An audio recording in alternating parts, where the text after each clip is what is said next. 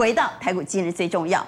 好，台股今日最重要、最关心的当然是外资，外资在今天大卖超了三百四十亿，让指数往下回测万七，连电面板出现破底，而投信大砍一些涨多的股票，智原台半跌破了月线，农粮股喷出，东碱领军，农粮股有六档攻到涨停板，而车用和储能表现不错，神准、元晶创下新高。不过三月营收，我们之前带你看的是意料之外的惊喜，现在告诉你的是意料之外的衰退，这是地雷股啊！新唐、建汉跌破了月线，稍后一一帮你来做解读。我们刚刚来看外资呢，在今天卖超了三百四十亿，三大法人总计卖超了四百零五亿。虽然黄天木又要叫外资写报告了，他说九大外资呢，请他们二十三号之前交报告，为什么？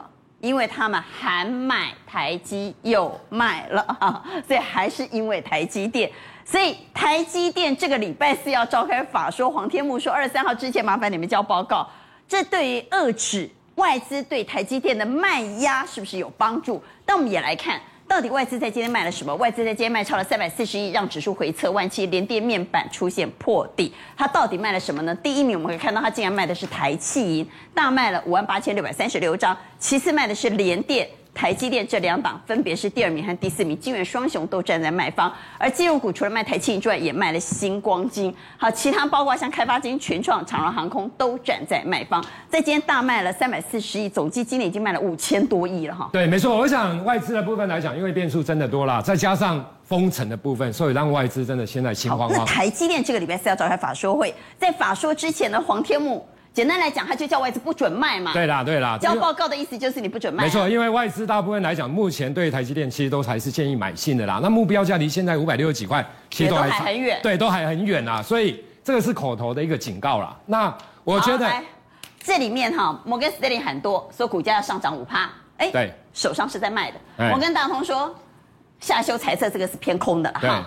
但联博呢，也把合理股价定在七百八到八百五，那干嘛卖呢？卖给李正娟说看好台股两万点，最看好台积电也站在卖方，所以这些嘴巴喊多、手上卖股票的这些外资，恐怕最近金管会不会修理他们？对，没错，因为你看会不会造成震慑作用呢？对，我觉得会啦，因为你看外资之前真的卖超蛮多的啦，那其实它卖的地方在相对高档的一个位置，所以我觉得金管会主委出来喊话的状况之下，他应该相对上又要开法说了。那相对上来讲，应该短时间应该比较不会卖超好。那另外一个，因为大家现在都在预期台积电的法说会对未来的展望到底是如何，或者是资本支出是这个礼拜四。对，没错。那我个人觉得，因为台积电的上一次的法说，其实它预估今年来讲的话，大概高标。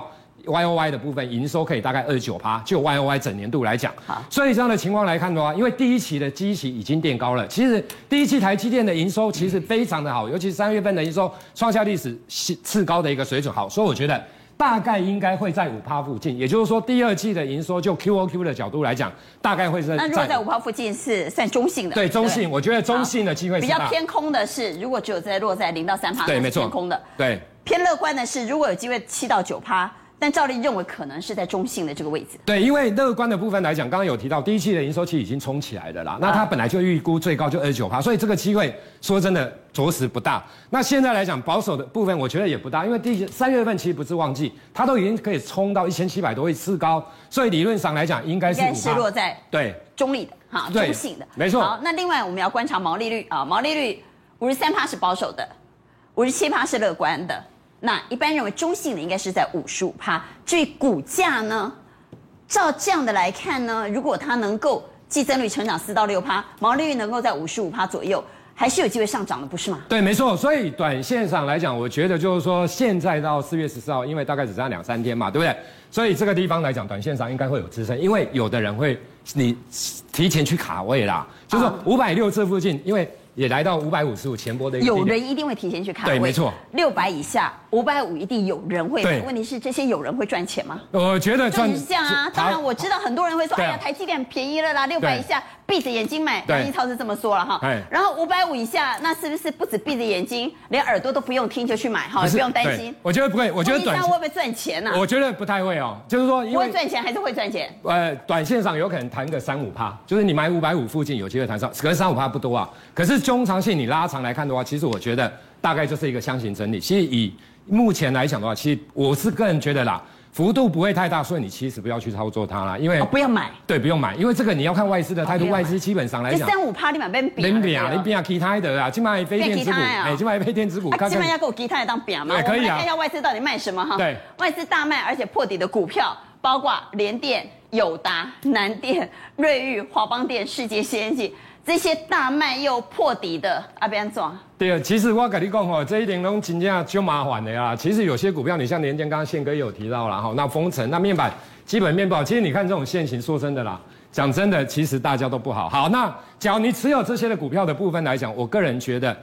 你说哈，这个地方你再去加码也不对啦。我我觉得你应该是等反弹之后再进行攻高。对，你还是要卖。就是你刚刚举差嘛，哈，反弹卖，反弹卖，反弹卖，反弹卖。这边有反弹不要卖的吗？这些都没有了，这些都没有。哦，这些都没有。都要都要都要卖，嘿，对。那这个时候可以买股票吗？对，我觉得你可以买，相对上来讲，非电子股的部分，因为最近你可以看到非电子股的部分真的相对比较强，尤其外资的部分，你可以看到，针对不管是钢铁股啊、金融股等等这些买进。好，那我觉得，其实，在所谓的一个钢铁股当中哦，有一一些大家比较不知道的股票，你比如说像龙钢的部分，龙钢其实它是一个特殊钢，特殊钢的部分来讲是什么？它就是说以镍啦、鈿啊、钴等等这一些的一个原料来做成的一个像不锈钢等等这一些。好，那你来看一下钴的部分来讲，其实这是最近这一年的期货的报价涨了大概一倍的水准，它不像镍冲上去下来，铜冲上去下。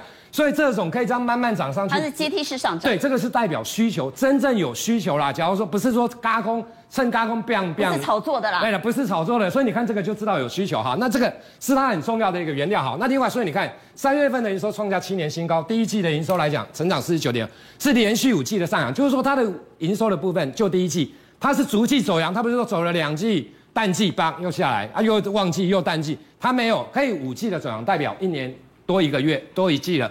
那另外的部分，它的历史阶段也是创下历史订单能见度，也下半年八九月，所以你看它哦，投在所谓的外资的部分来讲，其实最近都在买超，股价也创高。那今天来讲的话，投信也加入了买超的一个行列。那这个乖离会不会太大？这个是月线，这个是季我觉得还好啦。其实以上来看的话，其实过高之后稍微的放量。洗盘一下，我觉得股价会上攻，因为我看券商的预估，今年 EPS 都会比去年出现比较大幅度的一个成长。好，到底该不该卖电子买船产呢？认同卖电子买船产的，请给圈。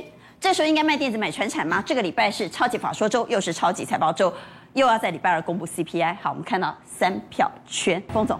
呃，电子里面哦，其实我很早以前，我很早来的时候，我就说 IC 设计要注意。阿关四月一号我来的时候，在讲那个 MCU 有没有？我还说 MCU 你现在可以卖在骄傲的地方，你再过一阵子，你可能就卖在，你可能又要犹豫是不是开在阿呆股了。所以说，这种电子股就是说跟消费有关的 MCU 本来层次就不是很高。像新唐啦、盛群这样的股票，我记得当时很可怜啊，说这个高档可以卖了。对对，然后就是只有我那时候只讲说可以卖。对，那你看现在就是说唯一一个电子业里面最没有疑虑的是车用。可是有很多车用筹码也稍微有点松动，别乱。对，可是我觉得反弹上来，车用还是一个长远来讲，长线可以保护短线，所以只有那一块比较好一点。那短线上还是传产会比较好。对，当然是传产比较好。台股今日最重要带您来关心的是，在刚刚稍早看到的是外资，我们现在来看的是投信，投信大砍涨多的股票，智源台办在今天跌破月线，所以我们请开平副总带我们来看投信呢在今天买什么？我们先快速来看一下，买元晶。台肥、旺宏、中信金、长荣航空、人保、开发金、兆丰金、中钢和红海。我们来看它卖什么？在今天卖超的是金豪科、合金、华邦电、技嘉，包括全新、联电、南电、台胜科还奇鋐。所以我们要问，到底这个时候哪些会被投信弃养，哪些还会再跌呢？你看刚才那个买卖超战，我们用一个在这个很快速印象，卖的都是电子股，然后买的里面只有一档什么，好像人保跟旺宏是电子股，其他的都是。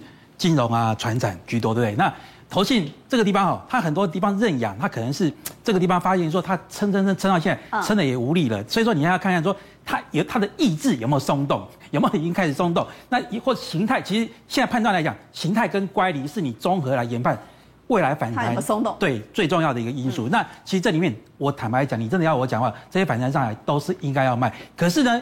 谁能够撑得比较久一点？你看啊，这个台办，如果说万一在做急杀的时候，我认为这样个股其实它的形态还不错，因为它的来到这个颈线的位置点，虽然说跌破月线，可是这个季线季线呃这个季线没有跌破。那你看到没有？这个地方投信哦，它最近的筹码并没有放弃掉，所以说形态上面来讲，它是这六档里面我认为是比较好。相对好的。对，那虽然说最惨的是对最惨的哈，我告诉各位，就是比如说最惨就是这个了，创维，对，创维最惨。你看那个还在还在大卖。那已经连续一直卖卖卖卖卖，那现在濒临城下，这个季线，因为创维这种高价的 IC 设计，那尤其是又又有搭配到这种消费型的 IC，你看这三档是属于车用，那可是车用里面也有分强弱，你看这个地方投信已经先行放弃了强茂，可是投信有没有放弃台办？没有放弃台半，所以强茂和创维已经被放弃了。对，那所以说它这个已经没有放弃，那就是台办还相对有。对，就就算它反弹上来，它已经失去原来撑它的动力，那反弹上来。那智源也很危险吗？资源我觉得有机会做一个。反反弹了，不过这个地方来讲的话，就是说它要看联电的一个走势嘛。未来就是说，未来两天如果说联电或是台积电有反弹，我认为尤其是这种高价的 IC 设计，你还是先跑一趟，绝对不会有错。反弹站在卖方。那我们在操作策略现在应该怎么转变呢？今天盘面上有个特色，大家应该感觉到，今天有两个族群啊，只要一听到名字，大家看到是谁还没涨停板的，谁就去锁它。农粮对农粮，你看对不对？快筛对啊对。本土病例今天又新增了超过四百例。对，那今天你看啊连快筛连那个以前没有涨到国光生，我说哦，他什么他。那个有投资新贵的什么呃安特罗 啊，这个地方安特罗涨了二十趴，这个然后这个它也跟着在涨。好，问题是今天对流行哎，有些涨真的，有些涨假的，有些有续航力，有些是短线。对，我我坦白讲，真的，譬如说我举个例子哦，你说台北的基本面会比新农还差吗？可是它的股本就是这样，九十八亿嘛，所以说它关键在股本、啊，一它锁不上涨停板了。对，那你我再举一个更更是哈，真的觉得很唏嘘的，你看长兴，它是疾管署第一家给它认证，而且它是。抗原跟抗体快筛两个都有，台台厂里面少数能够。就是长舒、宝林富锦和亚诺法。对啊，亚亚诺法这个亚诺法零点四七元，对不对？那你看这个宝林富锦是一点，你看这个连二点八六元，因为它的股本怎样？它的股本比较大，一百二十四亿，比较笨重。所以股本比较小，比较好做。对，就是很多就。你会告诉你的意思是，那这都是主力在做的。对，那我认为说今天农粮快筛 哈，这个哈，坦白讲哦，农粮快筛了，现在在讲农粮快筛。两天之内，我跟你讲，尤其是防疫股。两天之内，我认为必有大震荡，因为我看到今天那个两天之内见高点，意思是就是会有大震荡了。所以现在追高已经风险很大。对，所以说明尤其是明天再开高，千万也不要再去追这种。明天开高不要再追了。对，千万不要再，因为乖离一定很大。现在可以买量的。那一样是你要找这种小股本的，而且获利数字进可攻退可守。哎，今天有个逐渐有动起来，虽然说没有全面性的动，可是已经有那个味道了。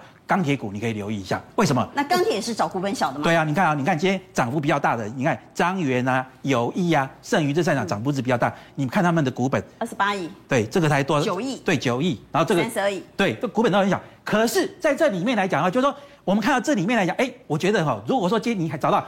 本益比还够低的，来，我们看这档个股，股本小，对，股本小，本益比，而且获利数最棒的是，本益比够，对，二零二六九，来，我们看看，而且它要营，它营收是及格的哦，四块七毛三，对，那它的营收是及格的哦，那它的营收是，其实每个月它还有在十到十五亿吧，它不是说只有什么做个一两亿的那种小小的钢铁，不是哦，那你你可以看到哈，这样股票，我们先从周线来看，周线形态上面很漂亮。它一个大三角形的收敛已经怎样？收敛到末端的量缩怎样？量缩极极致，即将要再做一个大幅度的一个突破。尤其是它这个地方，你看它在量缩的过程中，它是属于强势的整理哦，它没有说打到这里再上去，它打到这个颈颈线的位置就上不就压不下来了。这个是周线大三角形整理表态在即。那日线更不用讲，它是站在所有均线之上，均线都纠结嘛。本一比你刚刚说够低嘛？对，所以它现在是七点五倍，是吧？你看我们来做个超级比比，很快速比一比，你看。这个里面本益比其实都还不错哦，都低于十倍哦。可是你看它的股本最小，有没有十六点六？它获利数字最棒，四点七三呢，十六点六。那它的本益比只有七点五倍。其他的你看，友毅今天虽然说大涨了，也很低价，可是它的本益比，比有十四倍，对，已经到十四倍。虽然说它只有九亿，可是它已经到十四倍。那这个荣钢也是这个地方也是大都搭上来了。那尤其是这些哦，本益比其实都低于十倍，可是它最低，而且它的股本最小哦，获利数字最棒。其实我觉得可以好好留意。好，我们来投一下票。农粮概念股真的不能追吗？每天都不敢追，但是把这个金金矿业的 key 哈变变给这种股票是不是会一波直接拉到底呢？现在追价的风险到底会不会太高？追不追？认为还可以追的给圈，认为不能追的给叉。大概龙博大了哈，三票差，那快筛也不能追吗？如果像我们的专家说，现在。本土病例一天四百多例，只是小菜一碟，将来甚至有可能一天到一千五百例。难道快筛股还不会涨吗？能不能追？追不追？同样的，认为要追的给圈，不追的给叉。快筛股，快筛股，快筛股。哦，我们节目的来宾真的太胆子太小了哈，所以不管是农粮和快筛，通通给叉了。就来谈谈农粮哈，因为每天看它涨，每天不敢追，不敢追它涨更凶怎么办？好，我们先告诉大家，现在对抗通膨，美国的投资人抢购美国中西部的农地，农地呢过去一年已经涨了差不多三十趴，所以呢这是全球性的，我强调全球性的肥料、农粮股票大涨。那东碱啊、呃、惠冈今天拉出了涨停，兴农啊、台回啊、都出现了大涨，这四档大家比较熟。好，我们来看一下。全以生技今天也飙出了涨停，它做什么？它在这马来西亚做复合的化肥肥料，但跑到台湾来挂牌，哈，EPS 去年大概接近三块，在三块左右，是，今年八十几块的一个涨停板。瑞基啊，瑞基应该是两个部分，一个是农业的科技，哈，做那个海洋生物的科技，另外一个部分就是那个呃快筛，哦，快筛，对。所以哈，它的 EPS 双重题材，对 EPS 去年在九块，我认为它今天涨停应该是比较反应是快筛那个部分。现在国内的疫情呢很严重了，好，注意一下，因为这一波的这个容量已经开始往外扩散。啊，不是只有回料，好，回料最后种出来就是那些农产品，是。好，那福寿营收是历史新高。啊，今天尾盘急拉到涨停，因为低价嘛，二十几块。嗯他做什么？他做饲料，哇，这个饲料也开始涨价了。好，大统益的话，这个大家就知道了，这个做油脂，好，就是那些啊黄小玉那个榨出来的油脂啊。大统益啊，虽然股价今天没有表现，不过它的营收也改写了历史新高。好，重点就是说哈，我们都已经知道基本面了，不要那个我们是领先市场，告诉他说说俄罗斯白俄罗斯啊被制裁了哦，回掉。农粮股我们是很早很早就提醒。好。现在重点是这样，我们来看一下哈，这个是它涨多了，对，但问题哈，我告诉你，现在哈，大家不太敢买电子了，电子啊，这个绩效恐怕第二季就泡汤了，所以资金会更加集中在景气没有问题的股票，会涨得你都无法想象，涨到我们无法想象。对，好，为什么？因为台湾哦，本来电子是占据了百分之五十六十的资金比重嘛。现在这五六十趴的资金比重可能没有效率，没有绩效嘛，所以大家就会跑到了这些哦，景气没有问题的产业嘛，那你啊抢进去就有绩效嘛，啊、哦，但是呢，我觉得你要看哈、哦，就是筹码哈、哦。今天我们来看，因为这里面哦，业绩最好的是东碱，业绩最好是东碱啊，三月营收 Y O Y 是一百一十趴，那其次台回在五十趴，新农跟汇光哈，因为它不是回调，它是在周边。大概 Y O Y 是二十趴左右，那全理就厉害哦，全理也是一百趴以上哦，一百趴哦，因为它也是回调，所以它的基本。瑞基这个是快筛嘛，这个这个这个就没有反应，所以这里啊业绩最好的还是东线。我们看一七零八东线，我们来看 K 线啊，那今天当然涨停锁住了哈。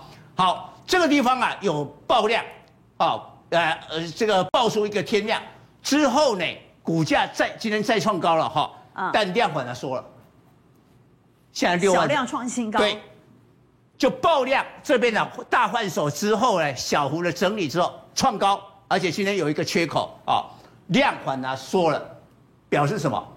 就是要喷的啦，啊、要要要喷的了。所以就是说，前面这个波段涨幅只是前菜。嗯、对啊，这个这个地方 菜还没出啊，这个地方其实你不太敢买，买了以后、啊、你大概像那种这种。爆量的震荡，你一定出。我记得我们节目大概是在在差不多四十四十四十块就提醒了。对对对。那四十块没上车的人，现在已经飙到六七点八，你说他怎么下得了手？那当然，好，所以等一下我还会讲，有有人要复制这个东碱的容量嘛？你要找别的产业，逻辑就是你要找到，哎，别的能够复制东碱模式的黑马第二，对不对？但是东姐还是要问一下。